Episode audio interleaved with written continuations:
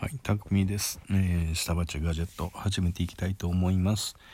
えー、っと、今はまあ、あ COVID の19ですかね、えー、が流行っておりまして、うんと、各社テレワークはできるようにというふうなことを言ってるんですけれども、まあ、えー、っと、現場でね作業する人たちにとってはまあそれは無理、えー、事務職、えー、もしくはまあプログラマーとか SE さん、うん、管理職事務系の方っていうふうなことはそういうふうなことはできると思うんですけれどもね。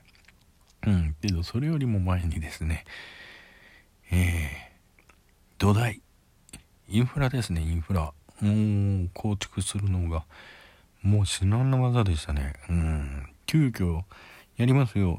いややりますよじゃないな。やりなさいっていうトップダウンからの指示でしたからね。あのー、晴天の霹靂っていうのはこういうことなんですかねっていう風な感じでしたね。うんもう昨日まで何も言わなくて来週からそうしなさいって言われて。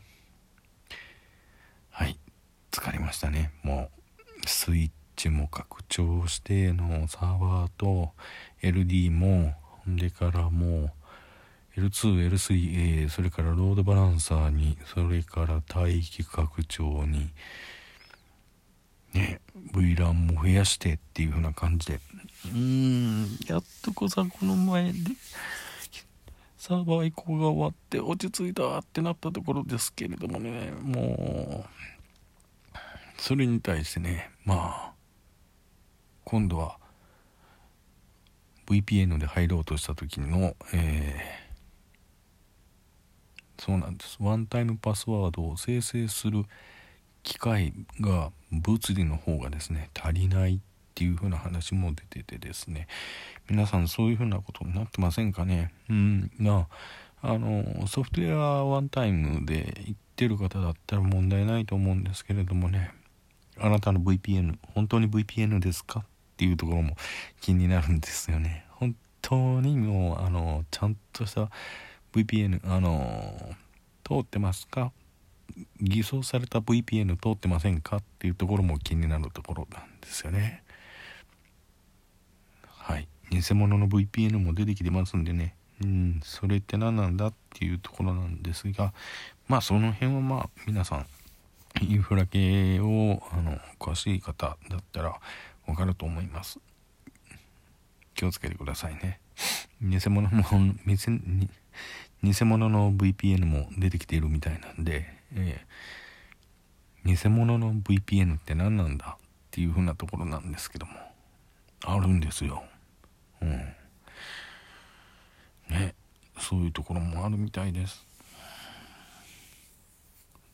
サーフェイスディープえ。ーダークですかね。みたいなところでディープとダークのところではそういうことがまあサーフェイスで出てきてるとこ自体が少ないですからね。全体的にはディープとダークとサーフェイスまとめてインターネットですからね。まあいろいろ語っちゃいましたけれどもさえー、と小説シリーズをちょっと語ってみましょうって言っておきながらですねえっ、ー、と収録が間に合ってませんでした。ということでですね久々に、えー、ガジェットシリーズものをお伝えしようと思います、えー、ガジェットものと言いましても、え今回手に入れたものはですね eSIM なんですよ。フレキシローム10というものでして、えー、物理的に、えー、何か手に入れたっていうものはないんですよね。うん、なんですけれども、これ、海外150カ国をローミングできますので、うんとですね、海外旅行にちょっと出ていこうという時に便利なんですね。出張行きますとかっていう時に、えー、っと、どれぐらいチャージしとこうっていう風なんで、買っておきますと。うん。で、チャージしておいておいたら、えー、まあ、現地、まあ、向こうに入るまでは、えー、なんともないんですよね。機内モードにしておいておいて、で、向こうの現地に到着しましたってなった時にまあ eSIM の方を主回線に切り替えて主回線の方をオフにしますと今までの日本のキャリアですね A 社 D 社、えー、S 社のやつをオフにしますと。となると、えー、中で eSIM がオンになります。iPhone の方ですね。でそれで、えー、そちらの方で、え向こうのキャリア回線に接続してデータ回線と接続すると。いうことができます。うん。これ結構便利ですよ。楽です。うん。っていうことでこういうものが、えー、日本で、えー、物理的な SIM だったら680円だったんですけれども eSIM モデルだったんでね1480円だったんですけれどもまあ使い切りだったら、あのー、プリペイドで使い切りの eSIM だったらもうちょっと安いんですけれども、えー、その eSIM が空っぽになっても、うんと、その回線は生きてるので、新たにまたチャージをすれば行きますよっていう風なタイプを選びました。これ、Amazon でも売ってます。14えー、1 eSIM が1480円だったかな。うん。えー、っと、10シリーズ、iPhone 10シリーズですね。から今の iPhone まででは対応してますと。それと Google の Pixel。残念ながら、えっ、ー、と、ソニーさんの Android 端末には対応してない。eSIM が搭載可能なのかな？うん、ソニーさんはそう歌ってるのかな？には非対応だったっていう風なコメントが書かれてましたね。それとも早とちりして変わりちゃったのかな？うん。eSIM っていうことで。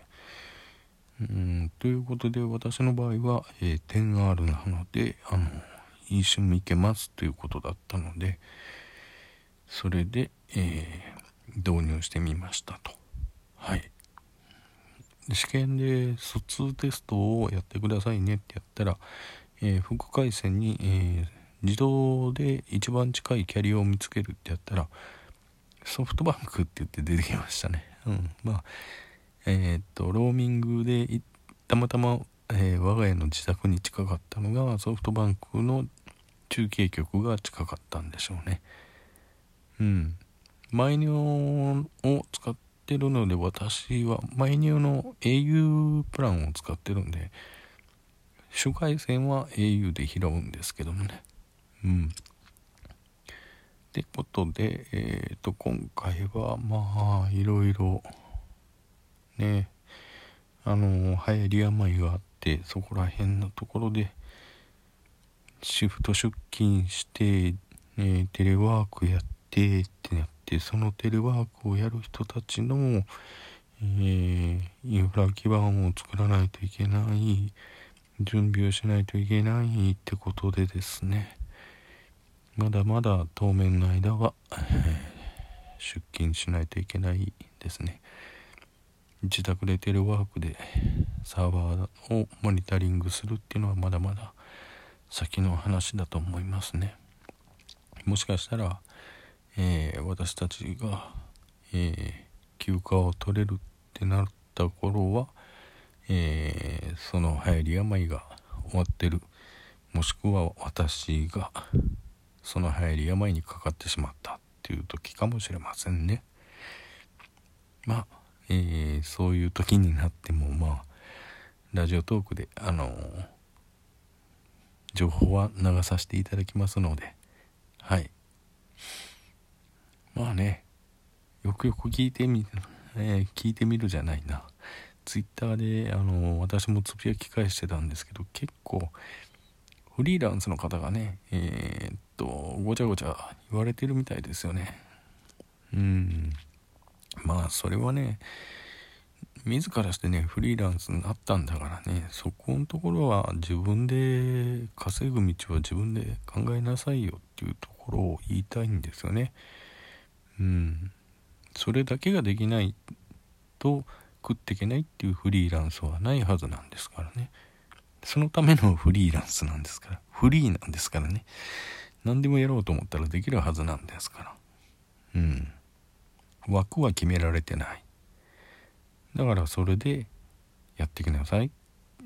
やりやりますっていうリスクを取って自分で、えー、あの収入の高いことをやってるんですからね。それをなんか国が保証してくる金額がうんぬんって言ってそれはちょっと大きな勘違いじゃないかな。ってって私は思うんですけどね。皆さんはどう思われたでしょうか？うん。まあまずはそれ国がねそういうふうに支払ってくれるからそこで甘えてしまってるんじゃないですかね。うん。国はそんなの支払いませんよってアメリカ的に言っちゃえばあじゃあ自分で他の仕事探しますっていうふうに言えるのかもしれないんですけれどもね。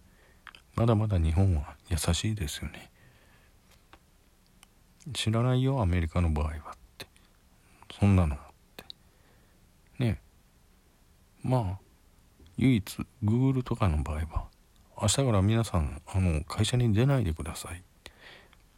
でまあ非正規雇用の方はその分ちゃんと保証しますから。で大きな舵取りしましたもんね。